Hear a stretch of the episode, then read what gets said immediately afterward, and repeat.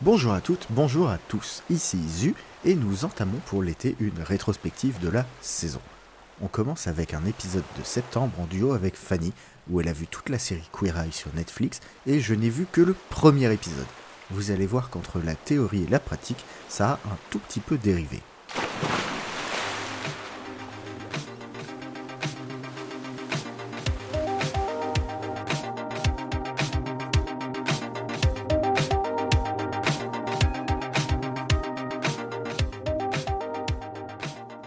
Toutes et à tous et bienvenue dans ce nouvel épisode du podcast Watchlist. C'est Fanny aux commandes cette semaine, mais je ne suis pas seule. Je suis en compagnie de Zu. Bonjour Zu. Bonjour Fanny. J'ai vu toute la série dont nous allons parler aujourd'hui et Zu, lui, n'a vu qu'un seul épisode. You got this. It's cool, it's young. You actually look 33. I see the man that he is and the man that he's going to be. You guys married? I'm married for five. Are you the husband or the wife? Um, Let's break that down. that is a misconception. Yeah, let's unpack that. we all got to come together in a way where we can understand each other. You guys show me how good my life could be if I just cared. All of this only works because you were ready for it. Gay, straight, a common thread that holds every human together is that we just want to be loved. Aujourd'hui, on parle de Queer Eye. Oui, on parle de Queer Eye. Alors, Queer Eye, qu'est-ce que c'est du point de vue technique? C'est un reboot de la série documentaire Queer Eye for the Straight Guy, diffusée de 2003 à 2008 sur la chaîne Bravo. Mais donc, la série qui nous intéresse aujourd'hui existe depuis 2018 et a déjà 5 saisons d'une dizaine d'épisodes, et elle est disponible sur Netflix. Zu, est-ce que tu peux nous présenter le concept? Queer Eye, c'est une série où cinq experts dans des domaines différents, les Fabulous Five, Yeah. viennent en aide à une personne le temps d'une semaine en apportant un œil neuf sur la situation de ces personnes. Oui, c'est à peu près ça, effectivement. Au début, moi je pensais que c'était juste du relooking, Mhm. et en fait c'est bien plus profond que ça, c'est carrément une thérapie, c'est un début de thérapie. Et en plus, comme ils sont cinq, avec chacun leur domaine de prédilection, et ben, ils vont pouvoir apporter leur aide en fonction des objectifs des personnes. Donc, il y a, pour parler des cinq Bah oui. et de leur spécialité, il y a Anthony Porowski, qui s'occupe de tout ce qui est nourriture, euh, tout ce qui est plutôt diète. Il a des origines canadiennes, parfois il parle un peu français. oh. Il y a Tan Friends, qui lui s'occupe du relooking euh, à proprement parler, des Ouais, vêtements. des vêtements. Il y a Karamo Brown Mm. qui s'occupe de tout ce qui est plutôt culture, lifestyle. Bobby Burke pour tout le design d'intérieur, Qui est, qui est un- bon bref, il est adorable. toute la décoration, voilà. Ouais. Et Jonathan Van Ness qui s'occupe de soins de peau, de tout ce qui est coiffure, pédicure. euh, Et souvent, d'a- d'abord coiffure, et quand c'est pour des hommes, aussi beaucoup la barbe. Et parce qu'il est assez spécialiste de ça aussi, de, du comment s'occuper de sa barbe. C'est ça. Et moi, j'ai vu que des épisodes avec des hommes, justement. Ah Donc euh, à chaque fois, il y a eu euh, de la... Alors, il y en a un qui n'était pas barbu, donc euh, il s'est plutôt occupé des cheveux, mais à chaque fois, il y a eu du relooking au niveau de la barbe, c'était assez intéressant. Alors tu as vu quoi comme épisode? Alors, j'ai vu trois épisodes. Normalement, c'était que un, mais j'ai pas réussi à m'arrêter. Ah, ce qui est déjà une bonne Mais nouvelle. oui, alors Netflix étant une sorte de, de grosse couillonnerie, j'ai pas réussi à commencer par l'épisode 1. J'ai cliqué pour mettre l'épisode et il m'a mis le premier épisode de la saison 5. Bon, Oui, mais Yep. tu, tu es censé... Enfin, je sais pas, tu gères ce podcast, tu es censé savoir utiliser Netflix. oui, bah, c'est- peut-être c'est moi la couillonnerie hein, dans cette histoire. Mais bon, donc j'ai vu les- le premier épisode de la saison 5 qui s'appelle Preaching Out Loud avec Noah, qui est un pasteur qui veut réussir à sortir de sa coquille et s'émanciper pour mieux développer sa communauté. Après, donc j'ai pas réussi à m'arrêter.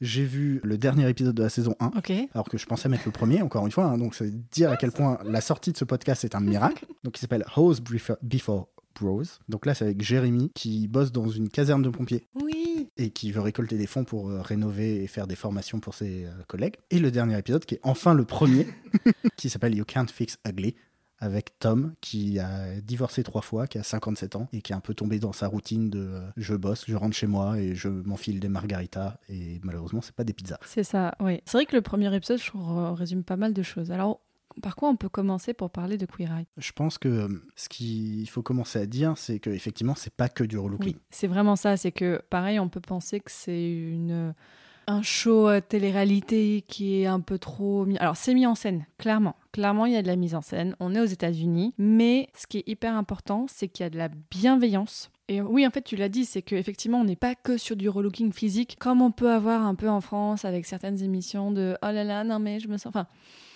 où en fait on respecte pas trop les gens, qu'on relook, ou ça sert un peu à se moquer d'eux, et en fait euh, l'animateur star est avant tout la star. Alors là c'est sûr, c'est que les cinq mecs, c'est des bombes. Ils sont, non mais vraiment, hein, des- ils sont donc euh, cinq homosexuels, enfin je sais pas si on l'a dit, mais enfin, voilà, c'est Queer Eye. Et d'ailleurs, ce que j'ai vu, c'est que dans la série originale, il y avait Carson Kressley, qui est membre notamment parfois des jurys de RuPaul Drag Race, dont vous avez déjà parlé dans ce podcast. Et lui, son spécialité, c'était l'habillement. Donc, euh, je me dis, ah ouais, il y a une continuité. Mais oui, voilà, dans, Queer Eye, ça va vraiment prendre une personne et l'aider à aller mieux dans, dans toute sa vie. C'est vraiment des gens qui parfois sont un peu bloqués par une situation financière ou par une situation familiale ou juste psychologique pour plein de choses. Et donc, on va l'aider. Effectivement, quand on voit la personne au début, à la fin, ok, c'est qu'une semaine, ok, c'est les États-Unis, c'est peut-être un peu surjoué, mais vraiment, on sent qu'il y a eu un changement. Oui, on sent qu'il y a eu un changement, on sent qu'il y a eu un, un début de, de travail sur la personne. Et c'est ça qui est intéressant, c'est que les cinq, euh, les, les cinq coachs Oui. Ont vraiment, les Fab Five, ont, ont vraiment des, euh, des compétences très différentes et vont vraiment les adapter en fonction du besoin de la personne. Oui. Ils vont pas plaquer un moule préconçu sur chacune des personnes. Ce qui est bien parce qu'en fait, en fonction des épisodes, donc on l'a dit, il y a cinq spécialités. En fonction des épisodes, il y a une personne où il va falloir plus bosser sur un des points. Donc ça va être, par exemple, s'il y en a un qui a une vie chouette mais dont la maison est pas possible, enfin, qui vit dans un taudis, bah du coup, ça va être celui qui s'occupe de, de la maison qui va être le plus mis en valeur. Ou si c'est une personne qui est super mais qui en fait physiquement ne s'est jamais bien mis en valeur, bah, ça va être celui sur les vêtements et euh, celui sur les, les cheveux et tout ça qui va être un peu plus prendre le pas. Mais effectivement, dans, dans les cinq, il y en a un qui effectivement se, se démarque un petit peu. On n'est pas trop habitué dans un épisode de relooking. C'est Karamo. Alors, je crois qu'en anglais, ça se prononce autrement. C'est pour ça que ça fait bizarre. en- Cramo. Karamo. En fait, lui, il s'attelle au côté psychologique et relationnel. C'est que voilà, il y a des, il y a vraiment des conversations avec les personnes qui sont coachées pour essayer de comprendre qu'est-ce qui va pas et comment améliorer. Et ça, je pense, c'est vraiment déjà l'élément un petit peu différent par rapport aux autres émissions. Oui, et c'est le point qui m'a vraiment surpris quand j'ai vu le premier épisode, c'est que entre chaque exercice, entre chaque euh, phase de, de la thérapie, on voyait les coachs qui dialoguaient pendant juste 30-40 secondes en disant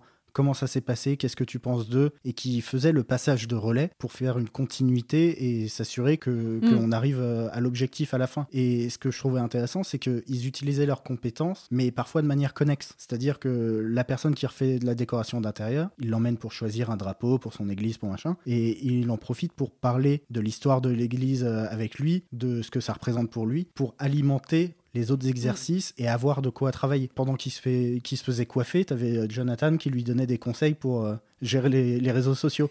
Ce que je trouvais euh, hyper intéressant de voilà à- allier plusieurs domaines et jamais être vraiment dans euh, voilà la personne qui fait la cuisine, il lui avait pas juste euh, donné une recette parce que c'était pas ça dont il avait besoin. Les, les- vraiment, on l'a dit un petit peu, les coachs, là, les cinq, c'est des stars. hein. Ils ont chacun des millions d'abonnés sur Instagram, mais vraiment, c'est des grosses, grosses, grosses stars, chacun dans leur domaine. Tan, celui qui fait les vêtements, il a sa propre série Netflix. Jonathan, il a été dans un autre truc aussi sur Netflix, juste consacré à lui. Euh, c'est des, vraiment des, personnalités qui sont très, très, très connues dans leur domaine. Donc, de les voir comme ça se mettre au service des gens et mettre parfois leur notoriété au service, c'est très, très beau de, de voir ça. Alors c'est aussi c'est c'est ce qui m'a un peu plus gêné, mais c'est un truc euh, assez personnel dans ce genre d'émission. Mhm. C'est euh, que effectivement, euh, il les aide, il les coach. euh, Il y, a, y a vraiment une intelligence émotionnelle derrière ça. Mais après, il y a aussi tout le côté aide financière. C'est-à-dire que bah, toute la nouvelle garde-robe, bah, je pense pas que ces gens-là la, la payent. Je pense qu'elle est offerte. Oui, tout est offert. Voilà, tout- toute la redécoration, que ce soit de la maison, de l'église, qui sont en général très très conséquentes, hein, et, euh, Mm. et ils apportent pas du matériel dégueulasse. Non. Bah, tout ça, c'est aussi offert. Donc voilà, c'est... Il y a un petit côté sauveur euh, de voilà nous bah pff, ouais ce qui casse un peu les codes c'est que là oui ok alors c'est c'est des homosexuels dont un qui est d'origine asiatique un qui est noir donc déjà enfin on n'est pas le côté white savior là il y est pas on n'est pas trop dans ça. Mais je vois ce que tu veux dire. Effectivement ça peut être un peu gênant de dire bah oui faites ces gens là mais du coup sans argent est-ce qu'ils auraient pu quand même aller mieux? Est-ce que l'argent n'est pas nécessaire pour aller mieux? Il y, a, il y a un peu de ça, et puis euh, bah, dans le, premier épisode que j'ai vu, ça n'a pas du tout été mis en avant, et comme c'était le premier, je savais pas que c'était systématique. Et à la fin de l'épisode, tu as le décorateur d'intérieur qui a juste choisi, on l'a vu juste choisir des drapeaux, et là on voit qu'en en fait il a repeint tout, il a mis des spots, des machins, des trucs, il a refait toute une cuisine. Enfin, Oui, par contre, alors cette série, c'est le, il y a que des placements de produits partout. hein. Mais voilà, c'est un peu discret. Et encore aux États-Unis, par exemple, parce que euh, le gars qui redécore, en fait, lui, il fait des collections pour des marques. Et parfois, il dit regarde, on va dans le magasin de telle marque, j'ai fait cette collection pour eux. Donc, il y a ça aussi, c'est que je pense que oui, c'est dans le jeu. Mais euh, oui, effectivement, je comprends ce que tu veux dire sur l'argent. Mais il y a un truc qu'on n'a pas forcément assez dit, c'est que de regarder cette série, ça fait du bien. Oui. Je pense que c'est- il faut- c'est hyper important. Du coup, toi, tu l'as découvert récemment. Moi, je l'ai découverte euh, fin décembre dernier. Euh, C'était pas loin de Noël. Et j'étais malade. J'étais malade comme un chien. J'ai passé quasiment Noël au lit alors que j'étais avec mes parents. Non, j'étais malade. Et le seul truc qui m'aidait à aller bien, euh, c'était bah, j'avais ma petite tablette et je regardais Queer Eye quasiment toute la journée. Et ça me faisait un bien fou, en fait. Et ça va vous faire du bien parce que peut-être que vous dites que vous allez très bien dans votre vie, et tant mieux, hein. Mais vous allez regarder ça et vraiment, leur, toute leur bienveillance qui est, je pense, assez sincère, hein, vraiment. euh, et le fait de voir des gens aller mieux de façon positive, c'est un peu, euh, je dis un peu deux fois la même chose, mais c'est pas grave. Et ben, vous allez vous aussi avoir ça en vous. Et alors, je sais pas toi, mais euh, notamment, je sais que ça m'a donné envie. Je me dis, ah bah tiens, tiens, dans ma maison, est-ce que je pourrais pas améliorer des choses? Moi, c'est le côté qui m'a qui m'a touché. Je me suis dit, bah tiens, effectivement, c'est pas très compliqué d'améliorer un petit peu son appartement. Je me dis, bah tiens, en fait, cette vieille lampe, ça fait un moment que je l'ai, j'ai pas j'ai envie de la changer. Voilà, je me suis posé un peu des questions comme ça en me disant, mais qu'est-ce que je peux me faire pour aller mieux? C'est de la transformation positive et c'est pas deux fois la même chose. hein. Hmm. Pascal le grand frère, c'est pas de la transformation positive. Là, c'est vraiment dans la bienveillance et dans l'acceptation. Effectivement, il coach souvent des hommes dans les premières saisons. Au fur et à mesure, ça se diversifie. Il coach vraiment. euh, alors, ils sont étaient dans plusieurs villes aux États-Unis, mais alors, ce que, ah oui, un truc que j'aime bien, c'est que euh, souvent, dans certains coins, par exemple la saison 5, et que à Philadelphie. Ils ont été à Atlanta aussi au début. Et donc, ils coachent des hommes, des femmes, des personnes homosexuelles, des personnes euh, hétérosexuelles. Mais effectivement, quand ils sont avec des hommes, eh bien, le côté en fait de faire parler, voilà, enfin. Je suis désolée, c'est peut-être une généralité de dire ça, mais que les hommes ont un peu de difficulté à parler de leurs sentiments, because la société ne les laisse pas et ne leur, dit pas qu'ils peuvent. Donc eux apportent ça aussi, une autre vision de la masculinité. C'est que par donc Jonathan qui s'occupe euh, des, des cheveux. Alors lui, Jonathan, je ne sais plus comment il se définit. Je ne sais plus si il est transgenre. Non, mais il n'est pas transgenre, mais je crois qu'il est non-binaire.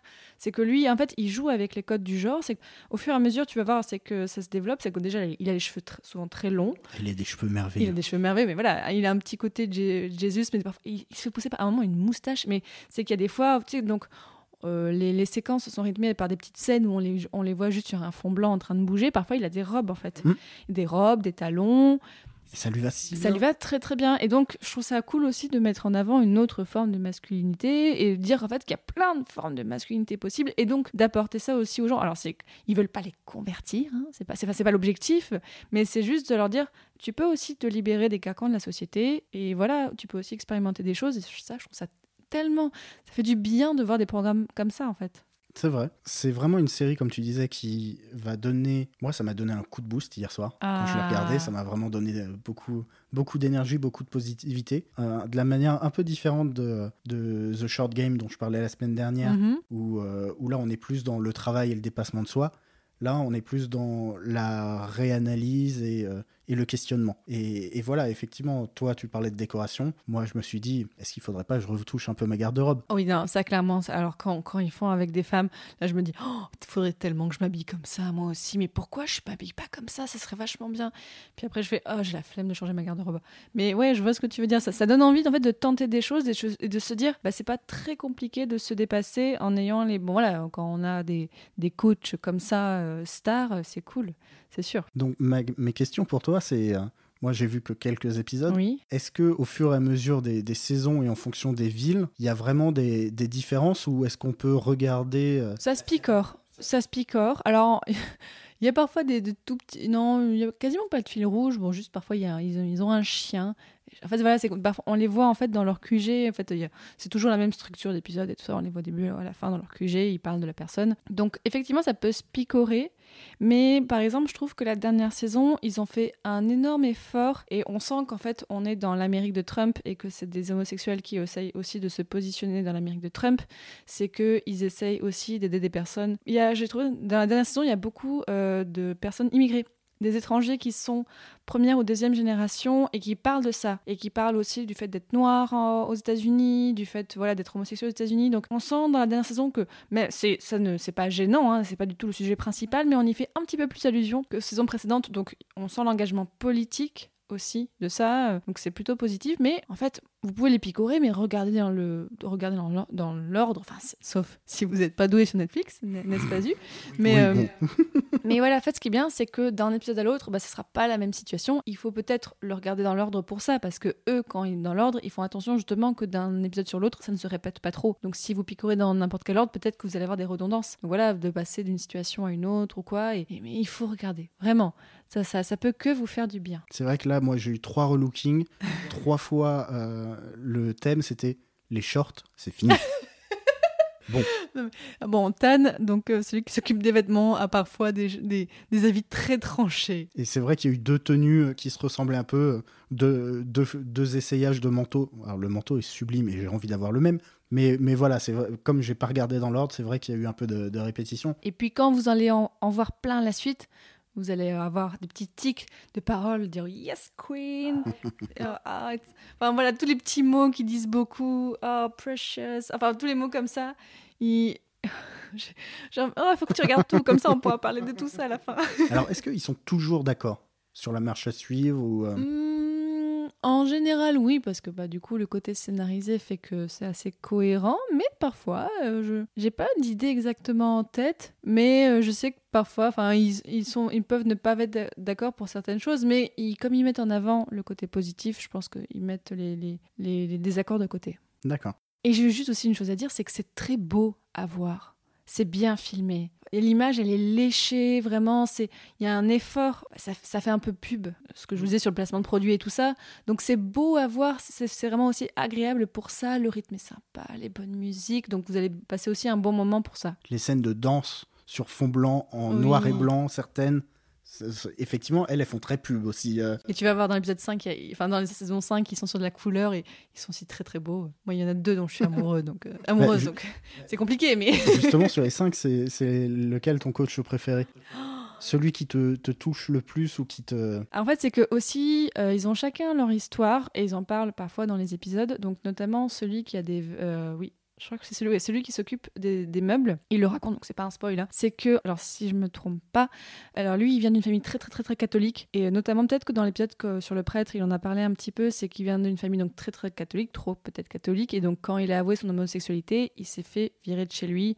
Donc il a vécu à la rue ou dans sa voiture pendant plusieurs années et il a fini par se reconstruire et tout ça. Donc lui, il a cette histoire qui est un peu plus lourde que les autres. Et je me rappelle d'un épisode avec une fille qui était un peu en précarité et on sentait que ça le touchait. Et du coup, il a, il a ce- en plus, il a une petite tête de blonde tout mignon. Celui qui cuisine est très émouvant parce qu'on n'a pas beaucoup parlé de lui, mais du coup, Anthony, celui qui euh, parle français parfois, il a un côté très émouvant par rapport à la bouffe. Et alors, finalement, c'est peut-être lui aussi qui peut nous toucher le plus facilement parce qu'il parle de nourriture et c'est très très simple. c'est très français. On a envie de tout cuisiner ce qu'il fait et c'est pas compliqué. Vraiment, moi, des fois, je pense que je devrais regarder des épisodes encore et prendre note parce que bah, il prend des légumes, tac, tac, tac, tac. C'est hyper simple parce qu'il leur apprend en fait à chaque fois à faire une petite recette de cuisine. C'est pas compliqué, Ouais, vraiment. enfin, le hot dog fourré aux chips, ça m'a mais pas renvoyé du rêve. mais parce que là, il y a- ça fait un sens. Mais parfois, voilà, justement, il leur apprend parce que parfois, c'est des gens qui mangent pas assez de légumes ou qui veulent faire découvrir les légumes à leurs enfants. Et moi, j'ai trop envie de manger à chaque fois quand je regarde ça. Donc, euh, ouais, Anthony, il y a ça. euh, et puis, bon, Jonathan, il est fabuleux. Donc, euh, lui, c'est. un moment, il y a tout un, ép- un épisode sur une fille qui fait du, du patin à glace et lui, il est fou de patin à glace. Donc c'est très très drôle à regarder. Et je crois qu'au début de la saison 4, ils vont chez l'ancienne prof de collège de Jonathan. Donc il y a un gros en- engagement émotionnel et tout ça. Vous allez, moi j'ai déjà pleuré en regardant cette série. Oui, je pense que doit y avoir des moments bien Ouais. émouvants. Et... Et même quand on voit des gens juste aller mieux et qui eux commencent à pleurer, je crois que je t'ai déjà envoyé des messages en disant ça y est, je regarde Queer j'ai un peu pleuré. Donc, euh, mais c'est, mais finalement c'est, ça fait du bien. C'est pas des pleurs de tristesse, c'est genre des, des pleurs de oh mais oh, c'est si bien. Oui, c'est des vagues d'énergie positive. C'est Oui. exactement ça. Et ils ont fait des petits épisodes. Il y a une, petite, il y a une mini-série au Japon. Elle est super chouette. Alors, parce que du coup, c'est. c'est- Bon, j'en parle pas trop. Parce, allez voir, parce que du coup, c'est dans des codes totalement différents. C'est qu'ils traitent des personnes japonaises au Japon, donc souvent à Tokyo. Donc là, forcément, c'est pas du tout les mêmes codes. Par exemple, celui sur l'ameublement, et ben forcément, c'est pas les maisons américaines gigantesques où il peut faire ce qu'il veut. Là, c'est des tout petits appartements, donc euh, ils doivent un peu faire différemment. Et bien sûr, ils, doivent- ils peuvent pas amener leur code américain. Non, ils doivent du coup un peu plus. Ils ont une, euh, ils ont une japonaise avec eux du coup qui fait aussi les coachings, qui est une star au Japon ou quoi. C'est pas Marie Kondo Donc, en c'est- ce moment. Non, non, c'est pas Marie Kondo. Je sais pas qui c'est. C'est voilà. Ça aurait été le crossover Netflix euh, ultime, ça aurait été peut-être un peu too much. Non, non, non, non. Elle, est- elle est cool, elle est dans la bienveillance aussi, dans beaucoup dans le style, donc euh, ça c'est sympa. Et j'ai vu qu'il y avait un épisode spécial Australie, mais je crois qu'il n'est pas disponible en France. Je suis très triste parce que j'ai trop envie de voir ça maintenant. Euh, On espère que Netflix nous écoute et qu'ils le mettront en ligne bientôt. Je veux voir en Australie. Bon, je pense qu'on peut finir là sur Queer Eye. Donc, vous avez compris, on a bien aimé Zu et moi, donc on vous conseille d'aller voir. Et si vous regardez, bah, euh, n'hésitez pas à nous dire sur les réseaux sociaux de Watchlist quel est votre coach préféré.